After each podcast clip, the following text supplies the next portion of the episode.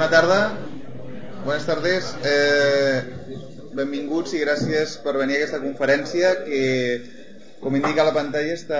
Ah, no se sent, perdó. Anem a pujar. Si al fons de la sala em podeu indicar si, si, si se sent. Se sent millor ara? Gràcies. Doncs aquesta conferència ha estat eh, organitzada sobretot amb eh, la col·laboració impagable del senyor Peter Brill, que s'ha ofert a explicar les seves vivències com a pilot de la Luftwaffe. I, eh, i bueno, està organitzada per, eh, per l'AVA, que és Aviadores eh, Virtuales Asociados, que es dedica sobretot a l'aviació la, esportiva simulada, i la, la Fundació Parc Aeronàutic de Catalunya, de la qual el senyor Peter Brill també és membre. I, eh, bueno, el, si aneu a Sabadell el tercer diumenge de cada mes, veureu avions dels quals parlarem aquí en vol. Eh, això jo crec que val la pena comentar-ho. Eh, la conferència, eh, per deferència amb el senyor Peter, Peter Brill, eh, la farem en castellà, encara que si voleu fer qualsevol pregunta en català, mm, la, ell la pot entendre força bé i no hi haurà problema per, per respondre. ¿Me tengas un momento? Sí, sí. Adelante.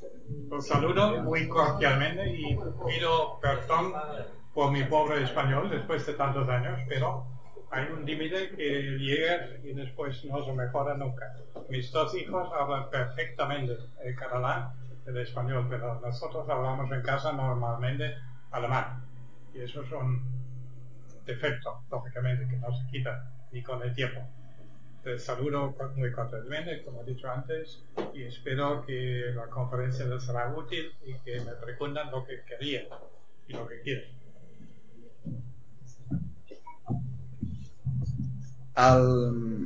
El sistema para hacer las preguntas en esta conferencia va a ser abierto. Lo que sí que vamos a hacer, porque seguramente habrá muchas, eh, vamos a seguir un orden cronológico desde que él empieza a volar eh, eh, con veleros en vuelo a vela uh, hasta el final de, la Segunda Guerra Mundial. Con lo cual lo que vamos a hacer es ir introduciendo temas por separado y al final de cada tema, quien quiera hacer una pregunta, por favor que levante la mano y, bueno, la, responderemos a las preguntas. Intentaremos no alargarnos demasiado porque, porque tampoco queremos que esto se, se prolongue hasta las 10 de la noche, que seguramente por el número de preguntas podría llegar a ser así.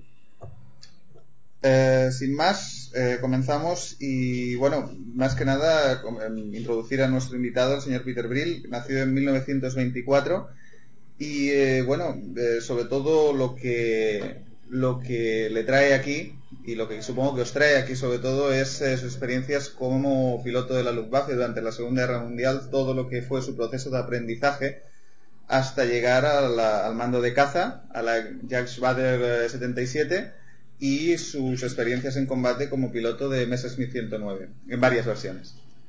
Entonces comenzaremos, pues, eh, Peter, preguntándote más que nada cómo, cómo comenzaste a volar.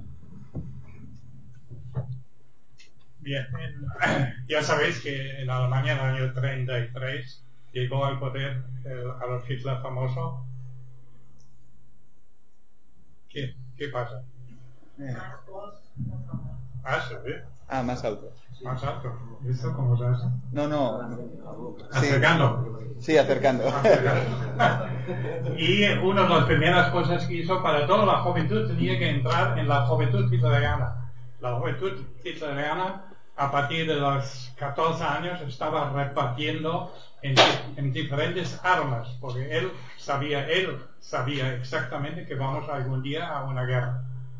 Yo supongo que había poca gente que lo sabía tan exactamente, pero él lo sabía.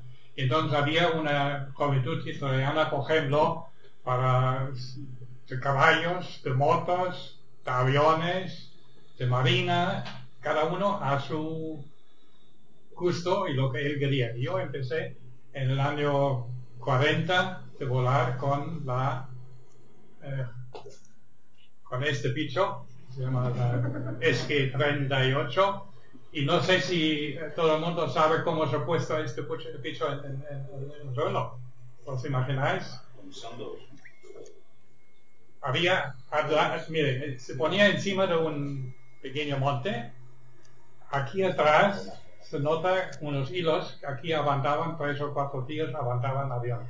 Y adelante había dos cuerdas de Coma. coma.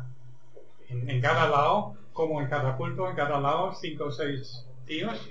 Entonces el profesor mandaba a tirar. Entonces estos empezaron a tirar y cuando la cuerda estaba tirada completamente, suelta. Entonces en el rabo soltaban, el avión iba, vamos a el este iba al aire, pero no muy lejos. Eh, las, las distancias han sido quizá unos 200 o 300 metros los primeros vuelos y después se hizo una pequeña curva a la izquierda, después una curva a la derecha y al final una S y se repartieron entonces premios como el A, el B y el C. Eso ha sido el principio y después la segunda foto es esta, entonces ponían un pequeño armazón en el mismo SKF 38, un pequeño armazón, pero esto funciona con torno. ¿Eso sabéis lo que es? ¿El torno cómo funciona? Sí, no hace falta que lo explico. Con el torno, con un cable de hasta 1500 metros, se podía, despegabas, subías hacia arriba hasta que estabas encima del torno mismo y encima del torno mismo soltaba el cable. Entonces tenías una altura de 200 metros. Esto hoy en día en Alemania es muy usual porque es mucho más económico que el arranque con avión, lógicamente. ¿eh? Y se puede llegar con un poco de experiencia, se puede llegar hasta 300 metros de altura y desde 300, 300 metros de altura, por ejemplo en Igualada, también puedes encontrar una térmica con un buen avión. ¿no? Y eso ha sido el, el segundo paso y después esto es el Kruna Pavi se llama, que es un avión un poco más sofisticado, un poco más moderno, un poco mejor. Con este sí que se podía hacer un poco de vuelo con térmica.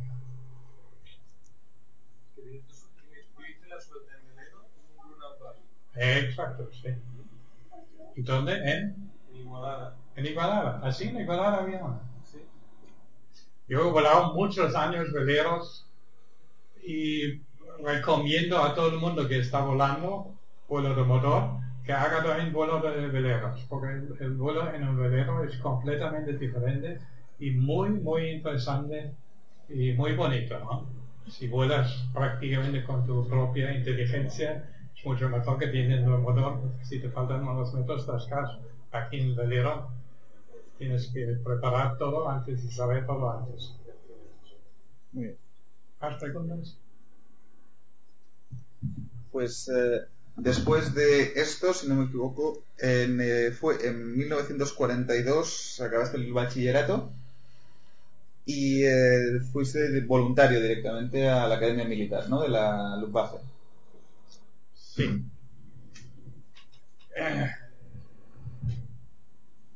Para entrar en Alemania a la Luftwaffe había varias posibilidades, pero la posibilidad más segura ha sido, ha sido ir a la aca- Academia Militar. Había pues, varias academias militares donde al final terminabas como alférez y estabas destinado después para el alto mando dentro de la Luftwaffe. Y esto hizo yo también. Y después de tres meses de instrucciones de infantería que también teníamos que hacer, entramos a la Academia eh, Militar en Fürstenfeldbruck, se. Es un poco difícil de pronunciar. Y es un eh, un aeropuerto cerca de Múnich. Y aquí aprendimos volar y el oficio del, del, del oficial, las dos cosas. ¿no? Volamos especialmente el Stiglitz, por ejemplo, que es este que está ahí, ¿no lo ves? ¿eh? El Stiglitz, volamos la Clem, la Clem 25, la Clem 35, volamos y al final la, la Arraro 96. Lo que hemos hecho especialmente han sido vuelos de, de ¿Formación? no, de Navegación. navegación, lógicamente, porque entonces eh, cosas de navegación estaban muy primitivos, mucho más primitivos que hoy en día, de que GPS ni hablar, ¿eh? Todos tenías que ir, que ir con, con el dedo derecho sobre la autopista y se acabó. Y encontrar sitios. Después volamos con esta, que es la Junkers B-33. Esta volamos incluso con eh, un Funko. No, un navegante, ¿eh? que este, esto ha sido un avión un poco más pesado. Pero con todos estos aviones, primeramente orientaciones y segundo teníamos que hacer, no sé si hoy en día en las escuelas aún se prueba, teníamos que hacer aterrizajes de precisión. O sea, incluso con este, con la B-33, íbamos a dos o tres metros de altura, se quitaba el casco y tenías que aterrizar en un campo de 50 metros de ancho y 200 metros de largo. Y después incluso volamos muchísimo la Puca, que hay, eso sí que lo conocemos, que hay un especialista de la Puca aquí en este sitio, que es el maestro de los maestros de los Pucas. ¿Dónde está? Ahí. Y a ¿hay algún avión más? No. Bueno, esto ya No, es- esto ya son fotos de la infantería, cuando estuve estos meses de infante- infanterista, pero soy yo en el centro, el más bajo. ¿Qué más tenemos? Entonces, eh, una pregunta eh, que te voy a hacer. Eh, entonces, una vez que acabas la instrucción como, como digamos, eh, en la Academia del Militar, ¿cómo escogías o escogían a qué rama de la Luftwaffe ibas destinado? Sí. Esto ha sido una cosa un poco, para mí, una incógnita, porque después de la Academia Militar, algún gremio elegía, por ejemplo, estos que se van al bombardeo, estos se van a la caza, y estos se van a reconocer, recon- rec- con- Reconoci- reconocimiento. reconocimientos, etcétera, etcétera. Y por sorpresa mía había cuatro o cinco, uno de estos he sido yo, que ha- han tenido un destino especial y que no nos han dicho ni nos han contado lo que es este destino especial. Y resultaba que nos mandaban a un pueblo arriba en el este de Alemania, arriba en Königs, eh, cerca de Riga y de y resulta que teníamos que estudiar eh, navegación astronómica. O sea, teníamos que ir como los capitanes de barcos con este avión que se llama Engel 177, destinado para volar hasta Estados Unidos para tirar bombas sobre Nueva York y volver. Después eh, explico lo que, lo que pasó. Eh, ¿Cómo se podía, cómo se intentaba eso? Aquí se ven en la foto de abajo, el avión tenía dos hélices, pero tenía cuatro motores. O sea, cada hélice tenía dos motores. El fin ha sido que subimos con los cuatro motores hasta la altura, vamos a poner de 8, 9, 10 mil metros, dirección a- al oeste, y en, esta, en cierta altura, entonces se paraba un motor y el avión iba solamente con dos motores y con los dos hélices.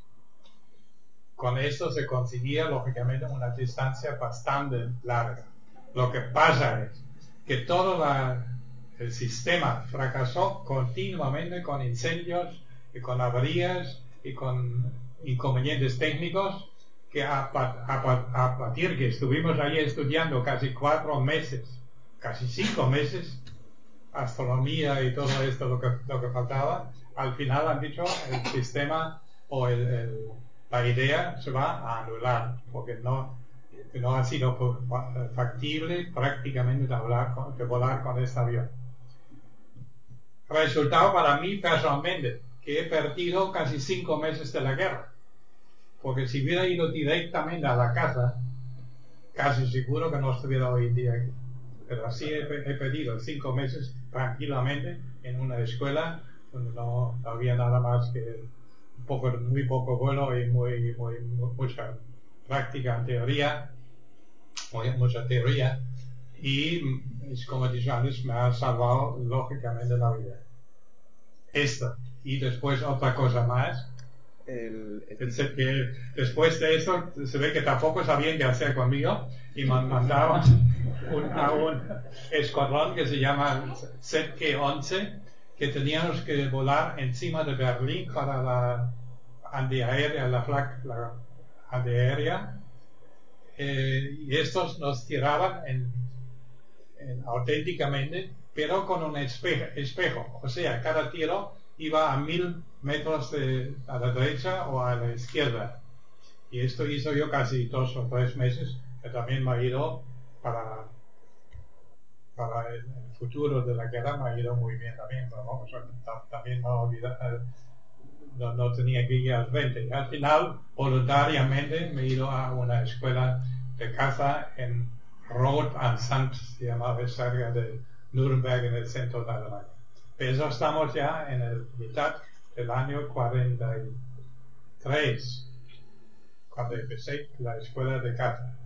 La escuela de caza duró aproximadamente unos 4 o 5 meses. Teníamos incluso la suerte que a partir del año 41, me parece, había la Messerschmitt con dos asientos. O sea, podíamos hacer los primeros despegues y los primeros vuelos con profesor. ¿Por qué?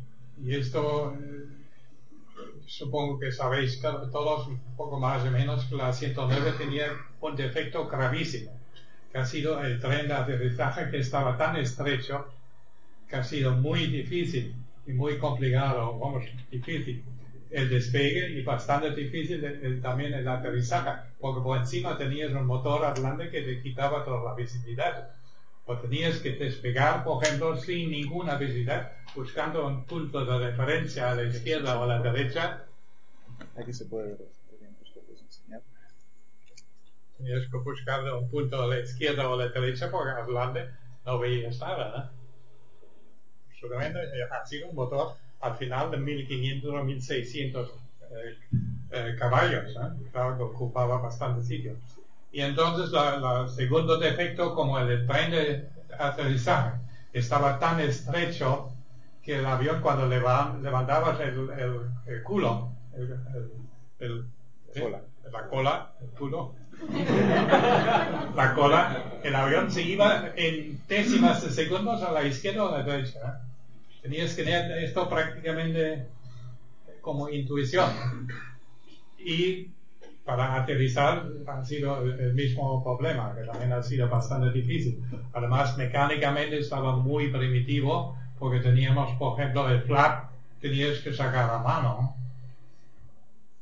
Tenías que eh, no, no había, no había nada automático como hoy en día, cuando, cuando es dicho que tocas un botón y que tocas un botón, tenías que sacarlo a mano. Tenías que saber cuánto flap tenías que sacar según la velocidad. Y aterrizamos con una velocidad aproximadamente 130 kilómetros por hora, ¿eh? con el tren de este tipo. Claro, lo que pasa es que este avión estaba destinado, estaba pensado para despegar y aterrizar sobre hierba no sobre pistas de asfalto. Claro, sobre pistas de asfalto el, el peligro que se vaya el avión a un, lado, a un lado es mucho mayor aún. ¿Por qué se ha hecho este tren de aterrizaje tan estrecho? Esto tenía un- una causa de construcción, porque entonces el tren estaba anclado en el mismo eh, Fuselaje. fuselaje del, del, del avión, no, en, no como en otros aviones en, el, en, el, eh, en la ala. Claro, si, si pones las, el, tren de aterrizaje en la ala tienes más espacio, pero aquí lo tenías el tren en, la misma, en el mismo fuselaje, tenías aquí dentro del casco. Esto tenía la ventaja, especialmente cuando se desmontaba el avión, ha sido muy fácil de desmontar las dos alas y podías transportarlo fácilmente.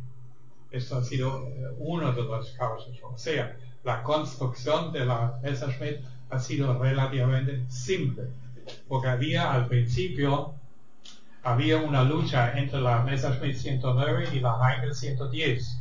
La Heinkel 110 ha sido en el vuelo las mismas ventajas, la misma velocidad como la Messerschmitt, pero ha sido muy difícil de construir, o más difícil y más complicado. Pues al final se decidió a este avión. Ha decidido a este avión en el año 35. En el año 35, 36, porque en la guerra española, aquí en la 36, ya aparecían los primeros Messerschmitt. Esto ha sido para mí un fallo enorme.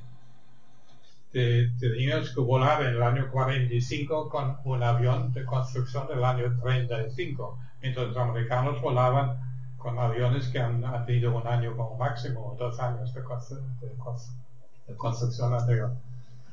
Pero ha sido así y Alemania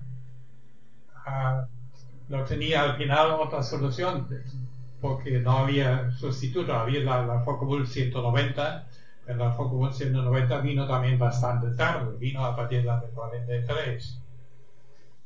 Y prácticamente el avión de estándar que se han fabricado 33.000 33.000 aviones ha sido la Messerschmitt 109 y se ha fabricado en esta calidad porque la fabricación ha sido relativamente fácil. ¿Y cómo, cómo entrenabas? Y eh, después, de la, este, después de la escuela íbamos a, una, a la escuadrón, cada uno vamos, estuvimos destinados a diferentes escuadrones, yo iba a la escuadrón número 77, que por cierto aquí arriba en la biblioteca hay cuatro libros sobre, sobre la vida de esta escuadrón. Pero como yo he vivido solamente el final, como he vivido solamente el final, tengo solamente el último tomo. Entonces iban, lógicamente, entonces en la escuadrón 77 había un grupo, se llamaba el cuarto grupo. Entonces nos destinaron primeramente a este cuarto grupo, donde vinieron pilotos experimentados, casi todos con, en alemán se llama el, el Ritterkreuz, no sé cómo se llama la, sí, la, la o gente que tenía 200 o 350 derivos y así, la gente muy experimentada, y esos nos entrenaron cómo es el vuelo después en verdad y contra los ataques. O sea, normalmente lo que hicimos, volamos con tres o cuatro aviones, el jefe Arlande y después hicimos primeramente aviación de formación y después él iba abajo y nosotros teníamos la obligación de estar siempre como máximo 100 metros atrás de él. Él hizo todo lo que se puede imaginar, de tal forma que yo me recuerdo muy bien que muchas veces hemos volado a lo mejor con la cabeza abajo y yo no, me he dado cuenta, porque estaba solamente mirando a él lo que él hace. Y, pero esto ha sido relativamente práctico y lógico porque en un ataque aéreo tampoco puedes hacer lo que tú quieres, tienes que ir atrás del enemigo, porque si no vas atrás de él, que sea como sea, como vaya él, como vaya, tampoco le quieras atrás de él, te, te lo pierdes. Eso ha sido una experiencia bastante buena. Y de este grupo, de cuatro grupos, ya entramos directamente a los grupos 1, 2 o 3 de la de vamos, de la escuadrón auténtica que iba después al, al, ataque, que iba al, a la lucha. Paramos para hacer unas preguntas. Sí, sí, si hay alguna pregunta hasta ahora de, de ese lado. ¿Podría, por favor, explicar un poco la técnica de despegue con el 109 y aterrizaje? Interesaba, por ejemplo, meter máxima potencia enseguida, enseguida levantar la cola, o mantener la cola pegada y aplicar potencia gradual. Exacto. Eh, primeramente, tenías que ir con, la palanca del, gas muy lentamente, levantarlo lentamente. ¿eh? Y cuando tenías ya prácticamente a todo gas, siempre con la cola en tierra, lo levantas poco a poco para con la idea que el aire de la hélice y la velocidad en sí te mantendría, el avión en dirección. Porque como yo he dicho antes, si el avión se iba a un lado, no había forma de mantenerlo. Había un sinfín de accidentes ¿eh? enormes. Hemos visto todos filmaciones que en pistas de tierra que te ponen los de punta. Seguramente serían expertos a los tres segundos ya han levantado la cola y se ya salían. Ah, sí, pero tres segundos son muchos segundos, ¿eh? Cuidado. Estoy hablando que nosotros en, en, cuando estuvimos en, en la escuadrón de combates, teníamos que despegar a lo mejor con 30 aviones en algo de un minuto. ¿Cómo despegas en un minuto con 36 aviones? En fila todos. No, no, no. Con mucho cuidado. ¿esto se puede quitar? Sí. Te explico un poco con la... el-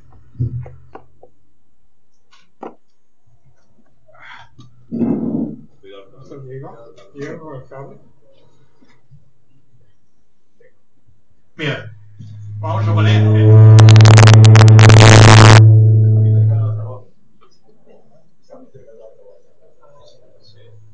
Mira.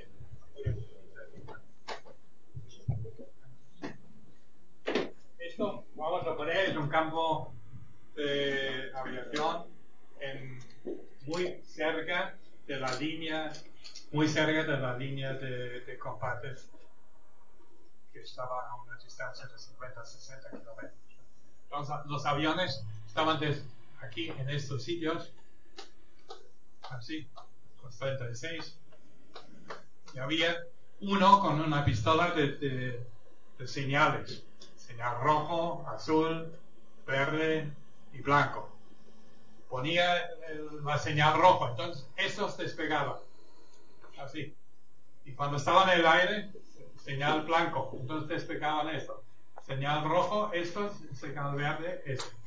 Y así dentro de pocos, de un minuto, tenías los 36 aviones en el aire. Ha sido un, un sistema. Claro, cabe también la posibilidad, como tú has dicho, si tienes un aeropuerto muy ancho, de despegar cuatro o cinco de una vez. Pero esto ha sido casi la, cosa más eficaz, porque teníamos además, esto hay que calcular también, como estuvimos tan cerca del frente, estuvimos también, muchas veces había peligro que nos sorprenden los enemigos, porque en, muy pocos minutos estaban encima del campo. Y entonces teníamos aquí la ventaja que poníamos los aviones dentro de unos bosques, de unos árboles, para que no se han visto tan claramente. Pero normalmente eh, uno de los bases ha sido que teníamos que despegar rápidamente, porque la Messerschmitt, no sé si lo sabéis, tenía una autonomía de una hora aproximadamente. Y nos podía pasar lo que me pasó a mí, por ejemplo, que te iba comandando, oiga, comandante, se me enciende la lámpara roja. Que quería decir que te quedan 10 minutos. Diga, ponga el dedo encima. Claro, que ha sido una, una, una pregunta mía tonta, porque ¿qué, qué, qué culpa tenía él? ¿Qué- El problema ha sido entonces cuando íbamos a, a combates, especialmente en Rusia, el casi el único que sabía siempre exactamente dónde estamos, porque tenía, volaba con mapa en la mano, ha sido el comandante o el, el jefe de la, de la- del Schwarm. ¿Recuerdas? El, Schwarm son cuatro aviones, o dos Schwarms, o una Staffel han sido 11 aviones, o 12 uno tenía solamente idea exacta dónde estuvimos y los demás íbamos atrás de él. Y cuando perdí, y este por cualquier causa te perdías, o yo como me pasó a mí una vez en 6 o 7 mil metros de altura, se me rompió el, la- compresor del, del motor y parte de la refrigeración y tenía que ir a casa. Estuvimos 200 kilómetros atrás de la línea de los rusos. ¿Cómo llegas a casa? Claro, pones rumbo al, oeste y, y- miras el reloj, y bueno, en, en- en 10 minutos tienes que pasar la línea y ahí te buscas un, un campo de aviación. Porque estoy hablando ahora en la, en la lucha de los rusos. Si caías como piloto en manos de los rusos en tierra, te mataban, pero no normalmente, lentamente y con gusto. Por lo tanto, volamos siempre con una pistola en, en, la- en- en el, mo- en el mono. Y teníamos órdenes o nos aconsejaban, y yo creo que ha sido un consejo bastante bueno, de pegarnos un tiro. Porque si no, los rusos estaban, espero que no haya ningún íntimo amigo de los rusos por ahí, los rusos se portaban bastante bestia al final. Y nosotros los alemanes también, ¿eh? Cuidado. No, no hemos ido mucho mejor. Una pregunta.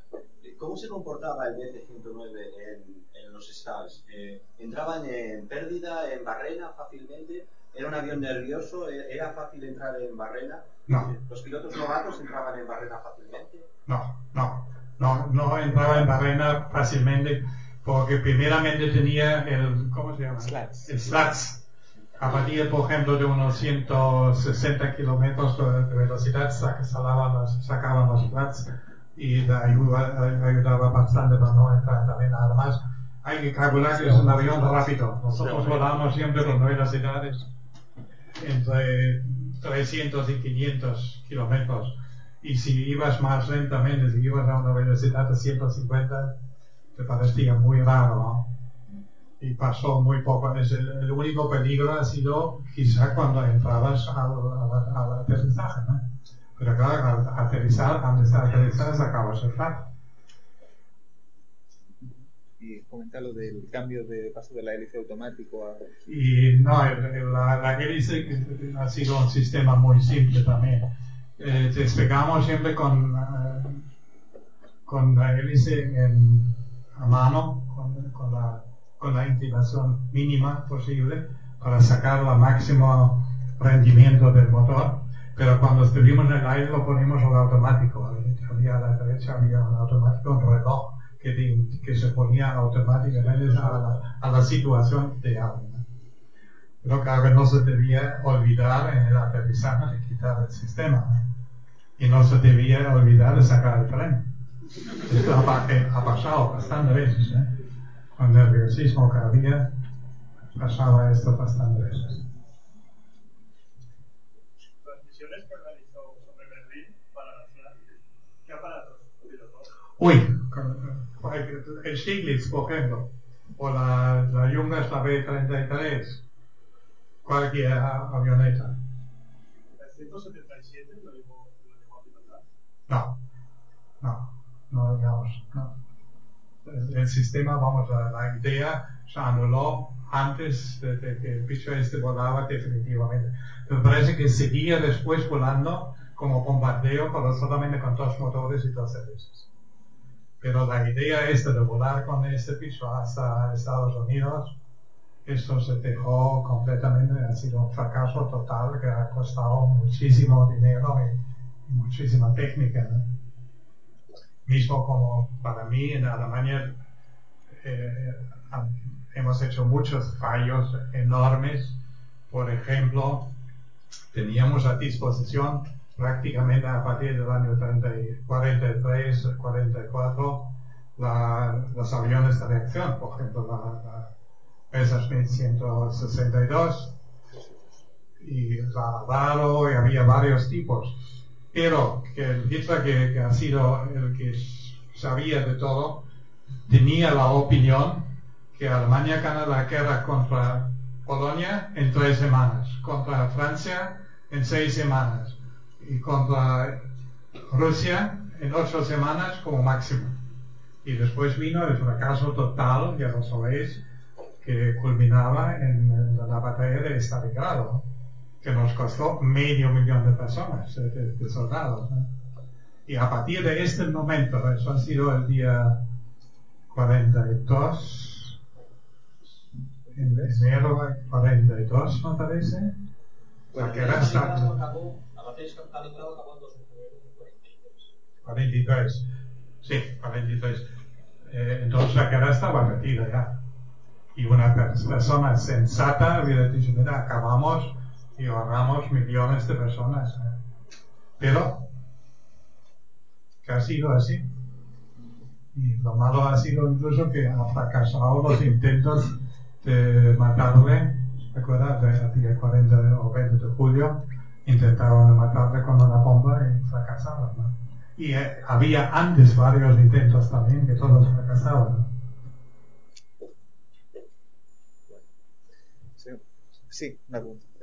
Volviendo un poquito a la aeronáutica, en el cuadro de mandos del 109, horizonte artificial había o no? Sí, sí, sí. Hay incluso, me parece que hay una foto donde podríamos enseñar. había prácticamente, se puede decir, había prácticamente lo mismo como hoy en día en, en la Cessna 172. Más o menos lo mismo. Lo que fallaba totalmente, lo que iba muy mal ha sido la radio. Podíamos hablar con nuestros Sí, sí. Ves, ves, voy a... Voy a... Sí, estás buscando. Podíamos hablar con nuestros camaradas al lado para, para hablar, por ejemplo, con la Tierra ha sido imposible. O muy difícil. Fallaba continuamente.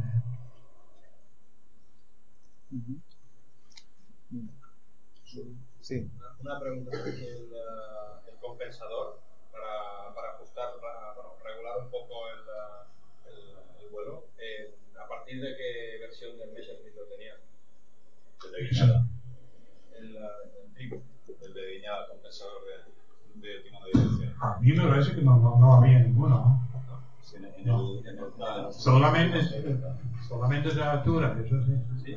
¿En todas las versiones? En todas las versiones, pero también con una ruedecita. ¿no? Tenías dos ruedas, uno para el flap y uno para la.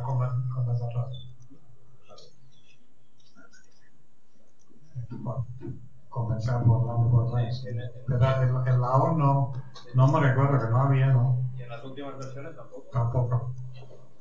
Vamos, yo he volado hasta la última versión, la K, la K, yo que tampoco lo tenía. Permite, Peter, un momento. Sí. Preguntan estos chicos. Los Messer Smith tenían un pesadorcito de cola, regable, reglable. Al despegar tenías que poner para que la salida se despegara. Y para aterrizar, negativo. Y si no lo hacías así, te pegaban la castaña. ¿Eh? Así uno aprendió por esto. Porque uno no podía dominar, lo que hacía Messer Smith, en dos segundos no podía dominar la palanca. Para tirar. Entonces el compresor estaba. Entonces, cuando estaba y ahora daba la verdad porque las máquinas de estas de guerra no son aviones, Cessna, ni nada sea, son aviones que los tiene que volar el piloto, pero el avión no está hecho perfecto, el avión vuela mal, pero es una máquina que que no pero es lo que tiene que tener. Pero el piloto que tiene que dominar el avión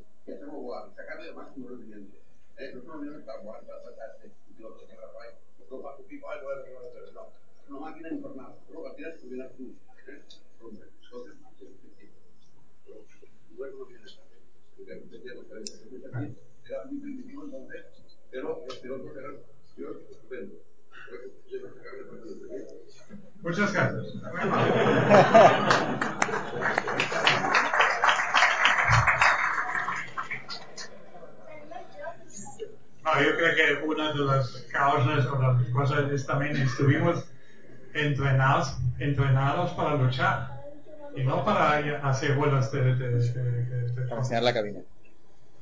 no va a ser buenecitos por ir por allá. Aquí está la cabina, aquí veis un poco más o menos. Yo tampoco me recuerdo, hay, hay que pensar que han pasado 60 años que he volado últimamente. Pero un poco más o menos ve que la instrumentación ha sido muy primitiva. ¿eh? Aquí a la izquierda está el mando de gas. Este, y aquí están los... Aquí bajo las dos ruedecitas.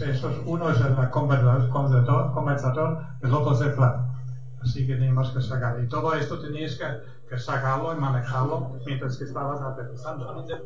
Aterrizando sin visibilidad prácticamente. Son, son independientes, son dos ruedas, pero son independientes. Son completamente independientes. Sí, el interior me parece que sido el compensador y el exterior el, el. Por lo menos estaba a la izquierda, que muchos americanos lo tenían a la derecha. Tenían Sí. que cambiar de mano. Sí. No, estaba todo a la izquierda. Me comentabas también lo de la mira, lo de que se podía sacar. Fue re bien. El visir. Sí, Esto aquí, en, en esta foto arriba, está el visir. No sé cómo se llama en español. el visor. El visor, donde tenías, en- en- tenía aquí, había, arriba, había, en este cristal había una crucecita. Sí. Ahí. Y, y- y con esto tenías que tirar, ¿no? El- lo que no teníamos, lo que hoy en día los aviones estos modernos lo tienen, te indican automáticamente lo que tienes que Compensa. compensar por delante o por atrás o a la izquierda, a la derecha, o por arriba, abajo. Eso no. Eso tenías que tener en, en- eso ha sido en la intuición. Y después la segunda ayuda ha sido que la munición iba todo con Trazadoras. Trazadoras. llama así. vamos, con humo. Y podías mirar a ver el humo a dónde iba y podías corregir un poco. ¿no? Una pregunta. La mira esta cada que son 50 kilómetros por hora. ¿En qué iba graduada?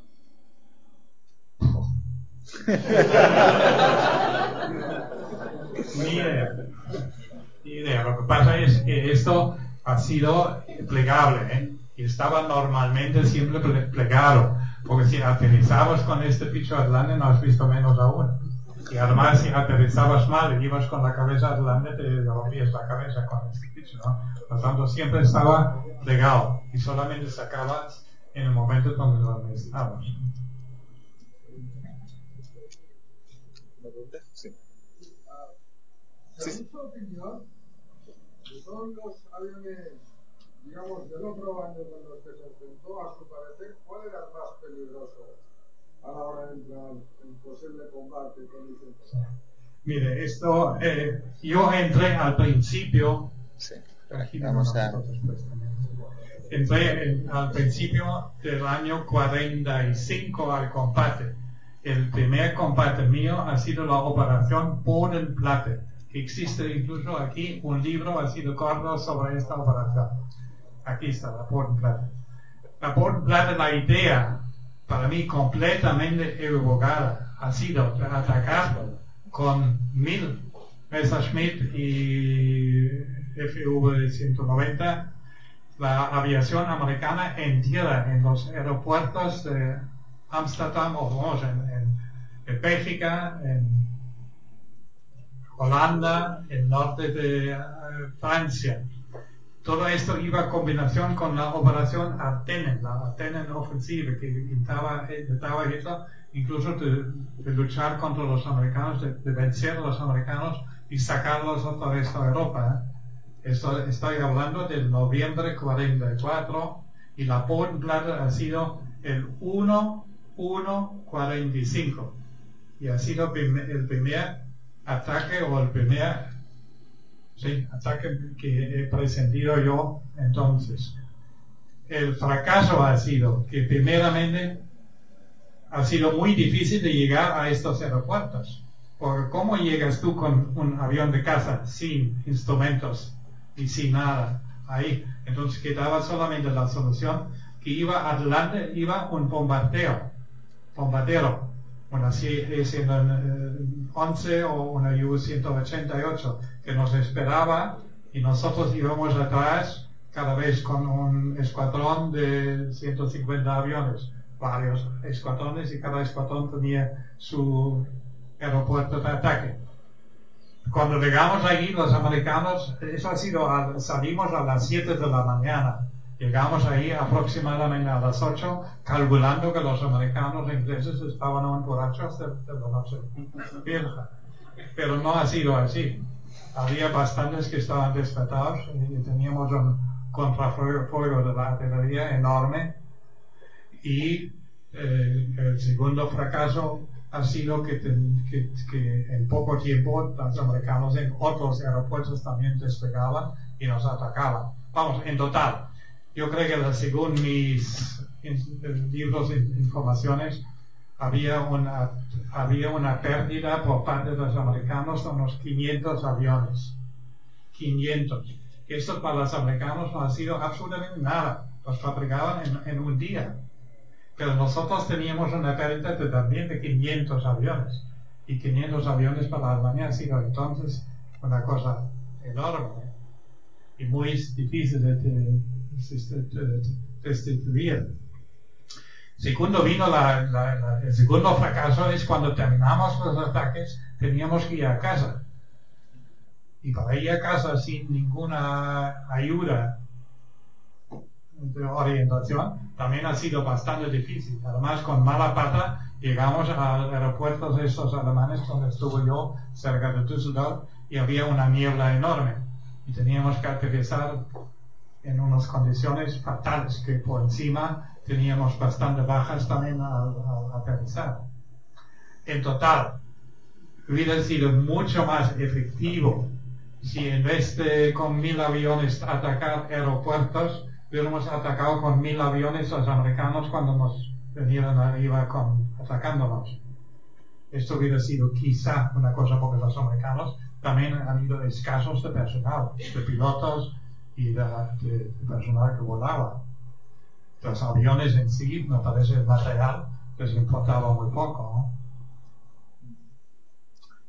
La pregunta que él ha hecho, ¿qué ha sido el avión más temible? Yo creo que, por ejemplo, eh, la- los americanos tenían la Mustang y la Thunderbird, que pesaban prácticamente el doble que la Messerschmitt. Y, estaban tan rápido como nosotros, quizá no tan ágil. Pero yo me recuerdo muy bien, nosotros en el casino, donde estuvimos comiendo siempre, donde pasamos las noches, había un letrero enorme que ponía, nunca vas abajo, siempre arriba, porque cuando ibas abajo, como la Mustang y la, y la, eh, pesaban prácticamente el doble, en muy pocos segundos te, cogían. En muy pocos. Además tenían un armamento de ocho eh, cañones prácticamente y eh, ha sido un enemigo enorme, difícil y muy peligroso, tan peligroso. Eso quizás una cifra auténtica.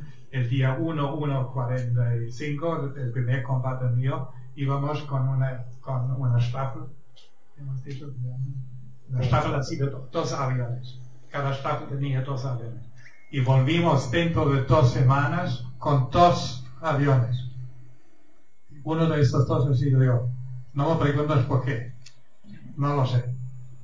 Una vez tenía, una vez tenía la gran suerte que despegábamos y no me entraba el tren de aterrizaje.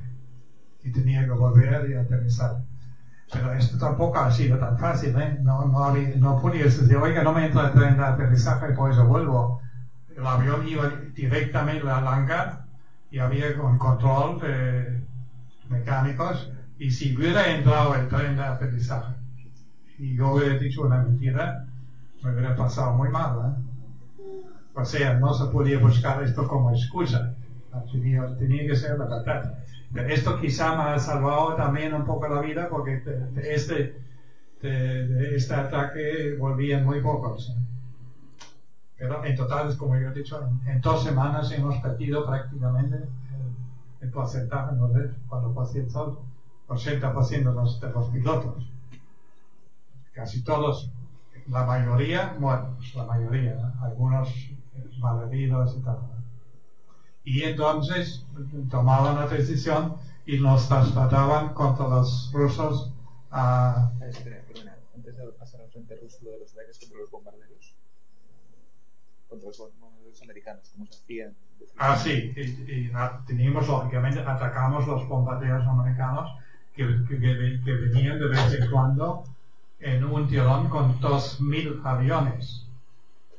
No sé si se puede imaginar que son 2.000 aviones. Estaba todo el cielo, estaba blanco y para atacar 2.000 dos, 2.000, eh, aviones de atrás, o desde atrás, ha sido prácticamente imposible. Y al final lo hicimos que la mesa Smith ponían dos cañones más en las alas y atacamos desde adelante. Pero claro, si atacas un, un de estos desde adelante con una velocidad de 450 o 500 kilómetros por hora y el otro también vuela con 350, te quedan muy pocos segundos.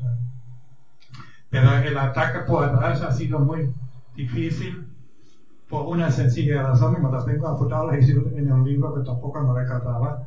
Por ejemplo, en 27 Boeing 17, 27 solamente, había por atrás eh, 200 ametralladoras, amet- ya, Ametralladoras. ametralladoras, 200 en 27 aviones. Cuando venían con 500, a ver si quién puede sacar cálculos, cuántos, cuántos había. ¿no?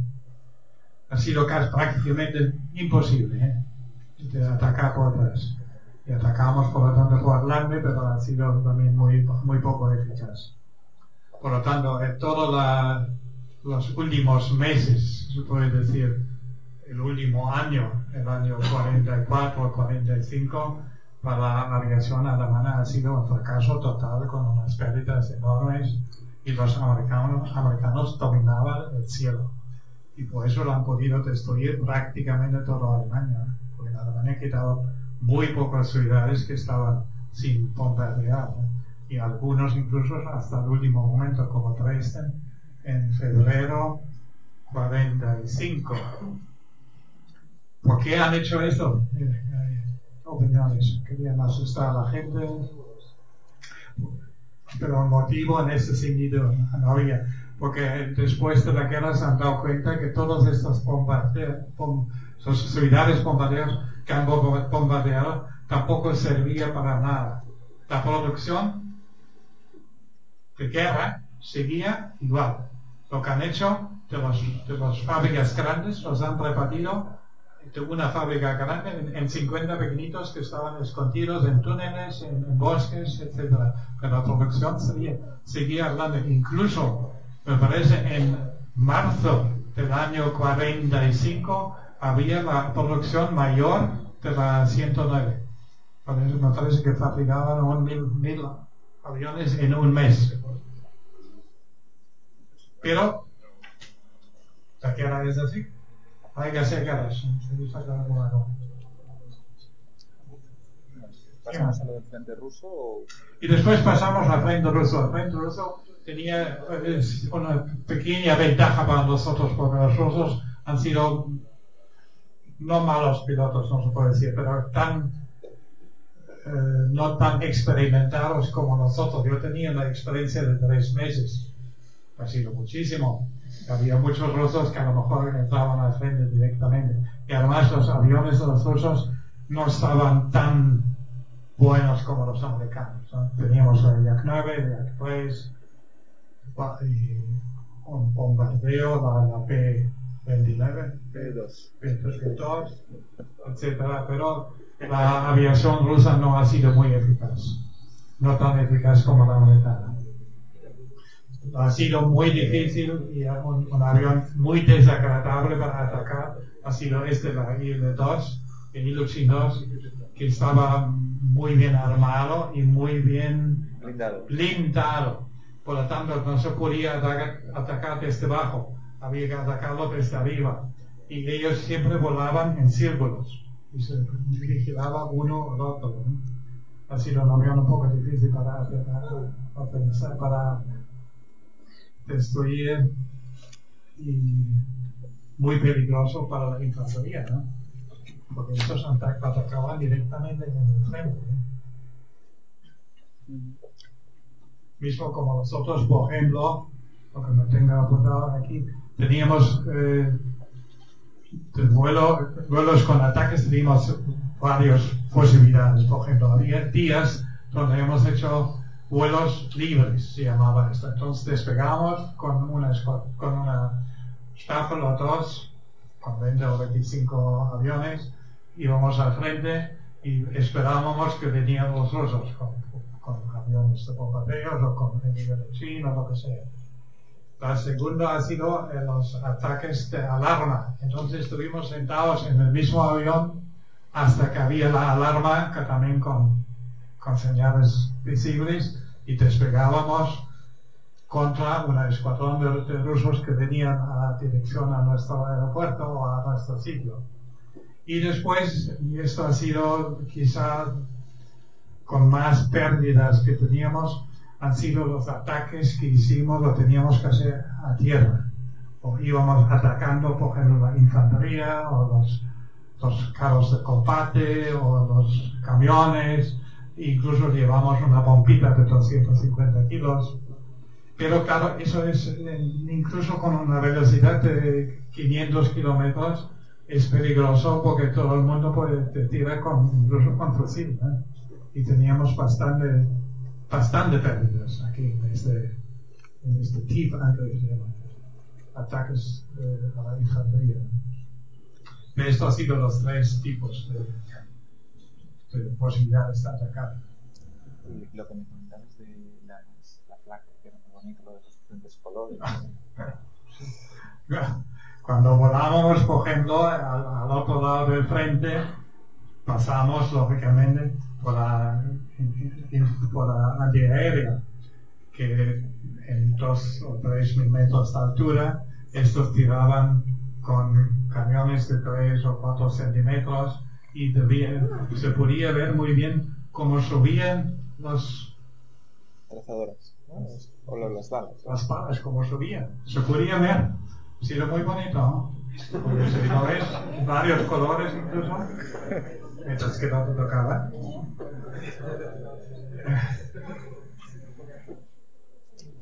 ¿Qué más? Aquí una, perdona, una pregunta. Peter. Sí, ha comentado ahora que las trazadoras eran de, bueno, las balas eran de varios colores. Sí. ¿De qué colores eran? Que yo me recuerdo muy bien mucho verde. Verde, amarillo y rojo. Vale. Esto lo- lo- no lo han hecho para, para alegrarnos a nosotros. Han hecho porque entonces veías desde abajo donde ibas a tirar. ¿eh? A ver, los, los Lógicamente. aviones, sí. Los aviones también tenían las, las trazadoras de color verde. No, nosotros no teníamos No, los, los, colores. No. los rusos. Los rusos, no, tampoco. Eso sí, solamente la, la artillería antiaérea. Vale. Y con esto vino el año 45, el mes de mayo. El mes de mayo había la gran capitulaci- capitulación. Estuvimos en, eh, en la zona de Checoslovaquia, se llama Silesia. Silesia, en Penechau, en Grosnitz y tal. No, no, yo creo que no es interesante dónde vamos. En la zona esta de Checoslovaquia, estropeamos los aviones, vamos los encendimos o les echamos una, granada y subimos a los camiones y, íbamos con nuestros camiones a la zona, a, dirección a los americanos. Porque lo que no queríamos, lógicamente, de caer prisionero a los rusos. Porque iban todos, iban nosotros los pilotos, los mecánicos y las chicas, porque teníamos también eh, chicas que hicieron la, conversación y la, cosa de, de, burocracia y todo eso ahí. Y Flakhelfer, no sé cómo se llama en, español. Vamos, en total subimos con 30, 40 personas a, a- a camiones, íbamos con 10 o 15 camiones a los americanos y llegamos a la Moldau, se llama río, que ha sido la línea de demarcación, y yo conseguí por la noche de, nata- nadando, que soy muy mal nadador, nadando al otro lado, y al otro lado estábamos esperándolos tanto los checos con el fusil en la mano, y nos entregaron a, a los americanos. Estuve yo una semana de prisionero americano, y una mañana me levanto y veo los rusos dentro de nuestro campo, empezando a quitar todos los relojes que los americanos también nos han quitado, quitando todo lo que tenías, y estuvimos prisioneros rusos una noche, porque en la misma noche me fugué, estuve una semana fugando y llegaba otra vez a la zona americana, estaba otra vez en un campo de concentración americano y después de unos días los americanos nos entregaron por segunda vez a los rusos. Entonces un eh, oficial nuestro, un general o no sé qué, preguntaba al general americano a ver si sabe usted lo que está haciendo. ¿Sabes la contestación que había? Da lo mismo si usted es prisionero americano o ruso. O sea que los americanos no tenían ni, ni idea lo que han sido sus, sus aliados. Ni idea. Entonces los rusos no- nos llevaban con con el tren, con vagones de trenes hasta el sur. Yo tenía la gran su- suerte. Estaba en el sur de Rusia, en el Cáucaso. El Cáucaso, Novorossiysk, Krasnodar, el campo se llamaba Amavir. Y estaba casi tres años en este campo de prisioneros sin trabajar, porque los oficiales al final de la guerra eso iba teniendo. Al- Los oficiales no los obligaron a trabajar, trabajamos de vez en cuando voluntariamente para probar un poco de maíz o una cosa así. Y pasé los tres años fatal. Pesaba al final unos 45 kilos y calculo en el campo de concentración donde estuvimos el 40 al 50% de, de, la, de la gente se moría. Y se morían primeramente, ¿quién? Los corvos. ¿Y por qué? Porque uno que, pesa un poco necesita más calorías. Y, no- y yo, como he sido siempre un, tío muy delgado, les, les sobrevivido. Y el año 48 nos mandaron a, la mañana a casa. Y he cobrado 400 marcos para estos tres años de prisionero. ¿Saben? Muy bien, poco más o menos eso ha sido mi, mi vida. No sé si he olvidado mucho o no. Ahí hay una pregunta. Sí. ¿Lo, de Rigaud alguna vez? No, No. no. Me animó a alguien. Sí, pero no me gusta hablar de esto. He hecho aproximadamente unos 40 combates, que no es mucho tampoco. Pero claro entraba tan tarde, es como he dicho, ah, como he contado antes, tenía la gran suerte que entraba en combate muy tarde, prácticamente al final de la guerra. Si hubiera entrado un año antes, como hubiera sido normal, no creo que hubiera sobrevivido. ¿Ha tenido alguna vez algún aterrizaje de emergencia Sí, o problemas serios? sí, sí, sí, sí, vale. Vale. Vale. Pero salvado cada vez. Claro, lo que hacías entonces, tenías que hacer un aterrizaje de emergencia, no sacabas el tren y aterrizabas como podías. ¿eh? Incluso había un, truco a aterrizar al final, cuando, había al final del campo había árboles, de aterrizar entre dos árboles, para que los dos árboles, de izquierda y derecha, te paraba el, el- te, te- te paraba prácticamente. ¿no? Nunca ir, nunca ir contra un árbol. Entre los dos. Esto es difícil. sí. En cuanto a la técnica del 109, creo que a partir del modelo G se le empezó a poner sistemas de inyección de metanol. Exacto. El V50 y el. Exacto. Tenía- teníamos un, un sistema que cuando tenías, estabas en peligro y tenías que subir rápidamente o con más velocidad posible, entonces ponías un, había en el, en el mando de gas, había un, un tope, este tope se podía pasar y si pasabas el tope se inyectaba etanol. Entonces el motor tenía un tiempo de un minuto, minuto y medio con inyección de metanol, que aumentaba la fuerza un 10 o 15%. Pero esto podías hacer solamente una vez.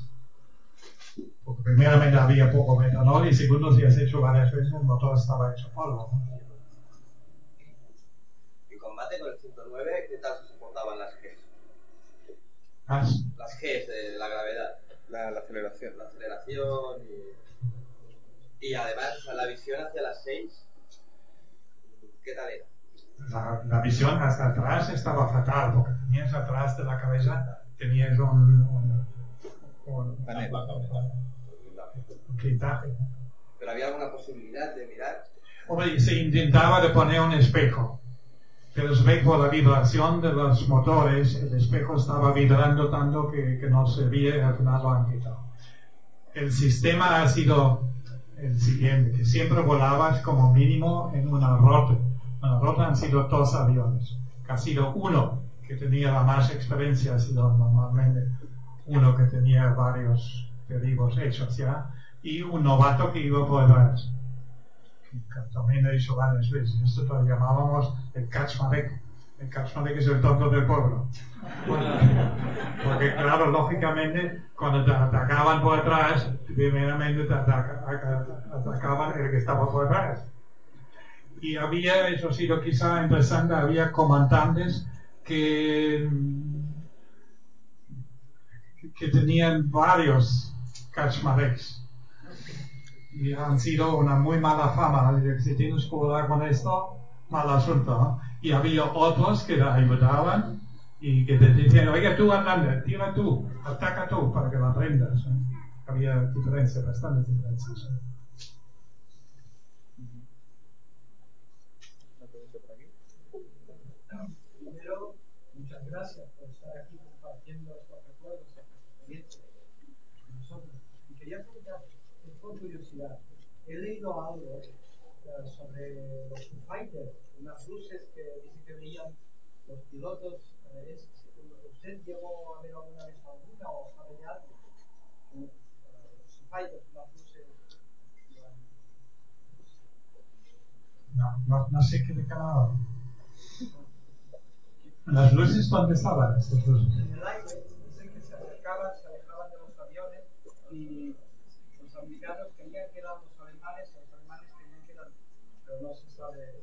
No.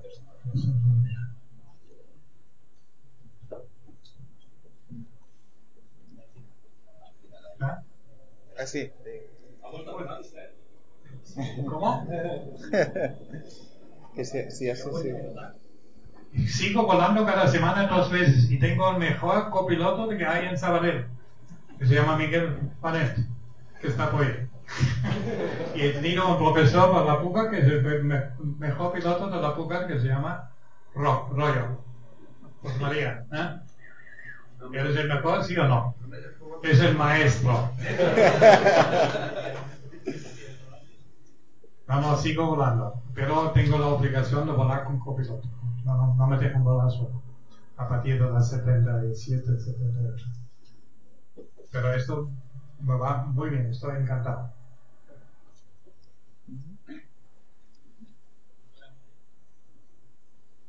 Muy bien, ¿hemos terminado? Hay una pregunta más, perdona. Cuando las maniobras de evasión que utilizaban cuando atacaban bombarderos eh, americanos, por ejemplo, la maniobra evasiva normalmente era un picado,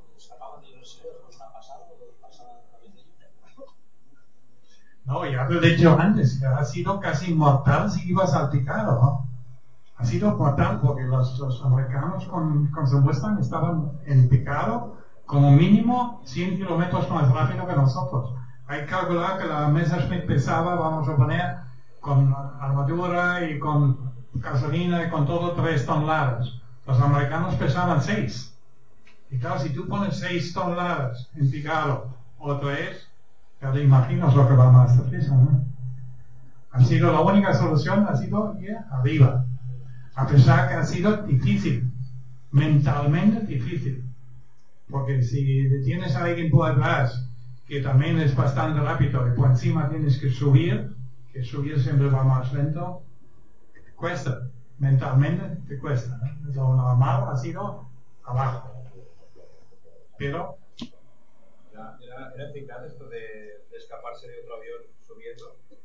O sea, así sí, dependía, yo casi hubiera dicho dependía de la situación. Si tú tenías otras casas, otras Mustangs, o, o incluso en Rusia otros Yaks al lado o muy cerca, ha sido mucho mejor ir arriba.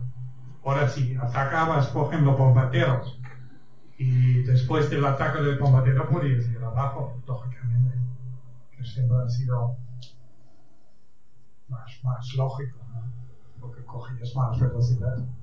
Y otra cosa también, el, ah, se hablaba que el, el ah, IL-2 Sturmovik era muy duro de derribar. ¿vale? Eh, entonces, no sé, ¿cuántos, ah, si, ah, más o menos, qué, qué sería necesario para, de- para derribar? Muchos impactos Puntos débiles. Hombre, yo calculo con mínimo, con mínimo con el cañón, como mínimo 10 o 15, ¿eh? 10 o 15 impactos. con, con, con eh, cañón, con la ametralladora a lo mejor el doble. ¿eh? Han sido aviones muy difíciles para, para derribar. ¿eh? ¿Tenían algún punto débil en concreto? El punto débil ha sido arriba. Arriba. Claro, arriba estaban, primeramente tenían por atrás una ametralladora, ametralladora y por encima tenían otro avión por atrás de los suyos, porque siempre iban en círculo, ¿no? Siempre.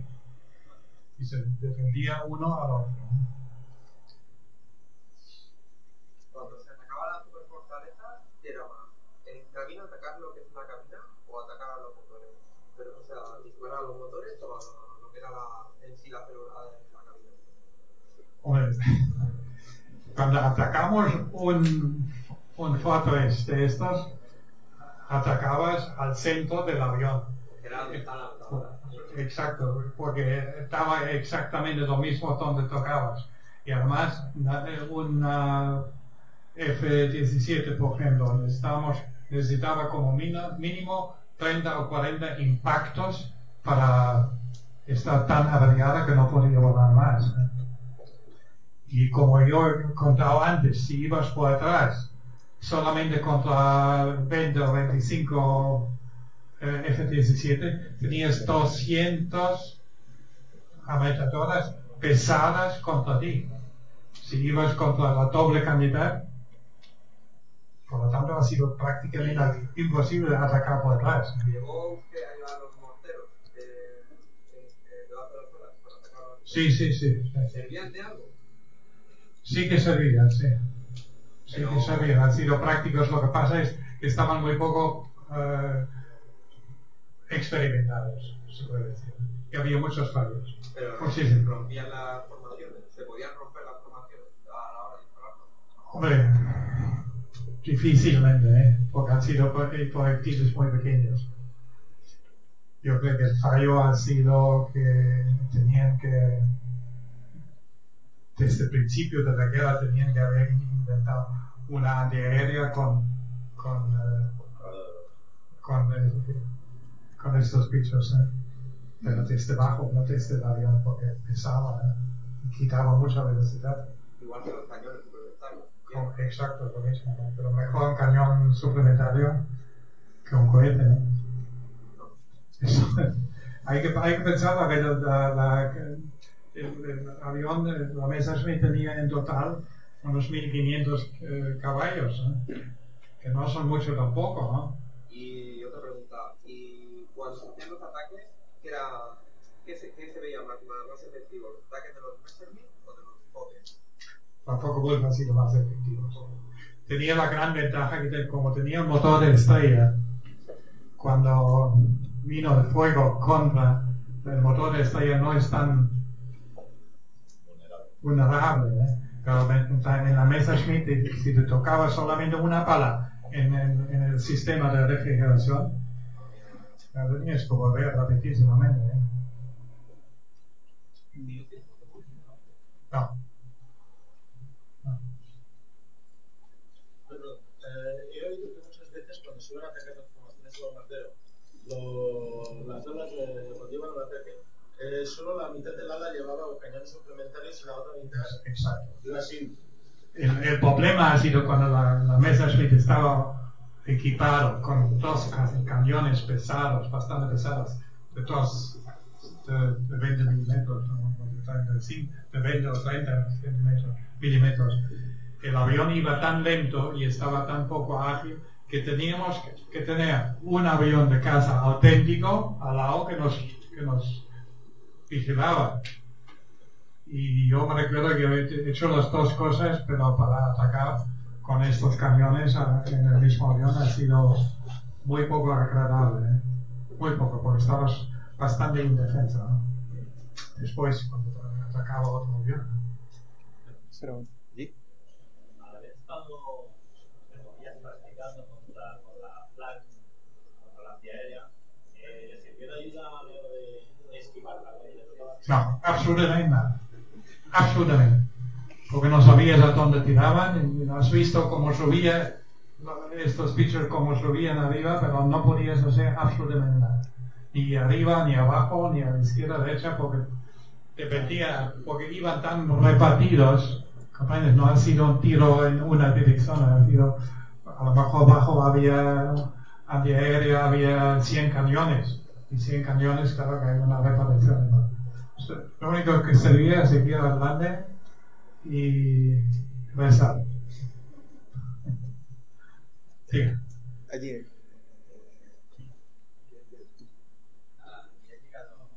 rotar la no se llegaba a rotar la munición? Como la munición se agotaba bastantes veces. Y yo me recuerdo lo malo ha sido en los tipos más antiguos no había ninguna indicación que indicaba cuánta munición le quedaba. ¿no? Y después lo que pasó también mucho que se atascaba la munición. Se atascaba especialmente en el, en por ejemplo, muy brusco y tenías que tirar, entonces rompía la, el soporte de las municiones.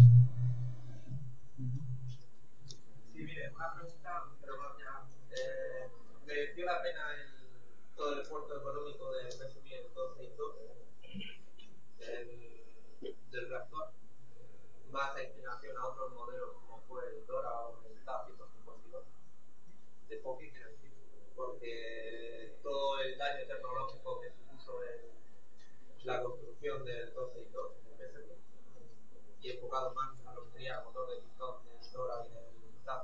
Yo, yo no he entendido. ¿Qué, qué, qué me hablas? ¿De qué avión? Del, del Foque, del último modelo, con de 190. Sí, de 190 pero con motores de humo. Cuando se quitó el, cuando se quitó el pistón, o sea, los de radial, bueno, Esto no tengo. No, no tengo. Yo sé que se fabricaron muy pocos aviones de este tipo. Muy pocos. tenían muchos problemas con eso. Tenían muchos problemas. Pero lo que ha sido verdaderamente un avión eficaz y que hubiera podido cambiar, la guerra no, pero podría cambiar la situación, ha sido la 262, ¿no? el reactor. El reactor ha sido un, arma muy eficaz. Pero claro que volábamos, volaba con 850, casi 900 kilómetros, casi llegaba a la velocidad de sonido. ¿no? Y estoy hablando del año 44. Pero ¿Llegó a volarlo el 262? no, no. Lo he visto, estaba una vez sentado en él, pero no tengo Eso sí, con un escuadrón completamente aparte. Y todos los pilotos han sido pilotos muy experimentados. Muy experimentados. Por ejemplo, el comandante mío iba después ahí en el frente. Dos preguntas más, ¿eh? El. Una cosa, sobre la agilidad del, del Messerschmitt, eh, teníamos entendido que las primeras versiones, el LED, por ejemplo, era bastante ágil, luego, sucesivamente, en cada versión, al irse añadiendo peso y a la vez potencia, iba perdiendo agilidad, pero que en, el, en, el, en la versión K, la última, pues había vuelto a ganar agilidad porque tenía cierto tipo de mandos. ¿Es esto cierto? Eso no lo sé. Yo la cara le he pero no, no, me recuerdo para decir. Yo creo que eso sí que tienes razón. La primera Messerschmitt, los primeros modelos, ha sido mucho más ágil, mucho más ágil que los últimos. Porque cada vez añadían algo más, que es como yo he dicho, lo he mencionado antes, se llama la, la poila, ¿no? el chinchón. Tenía tantos chinchones que al final hemos perdido casi de velocidad, casi 50, 60 kilómetros de velocidad. Y también la agilidad también. No ha sido un progreso, ¿no? Ha sido peor. El, el K entonces seguía siendo todavía, eh, era menos ágil que el G. Exacto. La última pregunta. Eh, cuando estaba en la base, en primera línea, los aviones, aparte del mantenimiento mecánico, recibían algún tipo de mantenimiento, entre comillas, visual, como los aviones americanos, si eran limpios, rápido, seguro. Hombre, normalmente teníamos muy buenos mecánicos que se ocupaban de todo, ¿no? Cada avión tenía dos mecánicos. Uno para las armas y uno para el motor. Y, el- y este de, la- de las armas hizo también el fusilaje. Además, no sé si sabéis, ¿cómo se arrancaba la, nave- la 109? Con una manivela. Volante de inercia. Con, una, con, con dos mecánicos que tenían que, con una mera- manivela, tenían que mover un, una centrífuga o se llama. Sí, un, lo que has dicho. Volante de inercia. Volante de inercia. Cuando, cuando estaban al máximo, que se oía, lo quitaron, salían del avión y arrancaban. Por lo tanto, ha sido imposible si aterrizabas, por ejemplo, en un campo donde no había personal o no había gente que entendía un poco de la 109, ha sido imposible de arrancarla. Mismo como con la puca, cuando terminas, ah, aterrizas con la puca nicolada, a ver no la pone en marcha. ¿eh? Nicolada me parece que no hay nadie que sabe, sabe ponerla en marcha. ¿eh? ¿Eh? Oye, Peter, ahora que te has cansado de decir cosas de verdad, di alguna cosa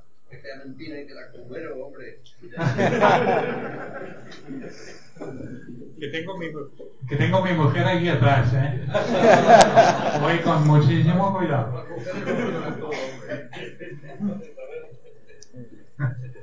Muy bien, entonces muchas gracias para su atención. Estoy encantado que eh, os ha gustado, parece. Os ha gustado. Y repito, hasta la próxima y muchas gracias. Y vemos que nos vemos todos en Sabadell a volar. ¿Cuántos pilotos hay aquí? ¿Cuántos pilotos hay? Tres o cuatro. No, porque aconsejo a todo el mundo que siga volando porque se puede volar hasta las 80, bien. No pasa nada. ¿No, Miguel? ¿Se puede volar hasta las 80, sí o no? Claro. Muy bien. Pues muchas Muy gracias. bien.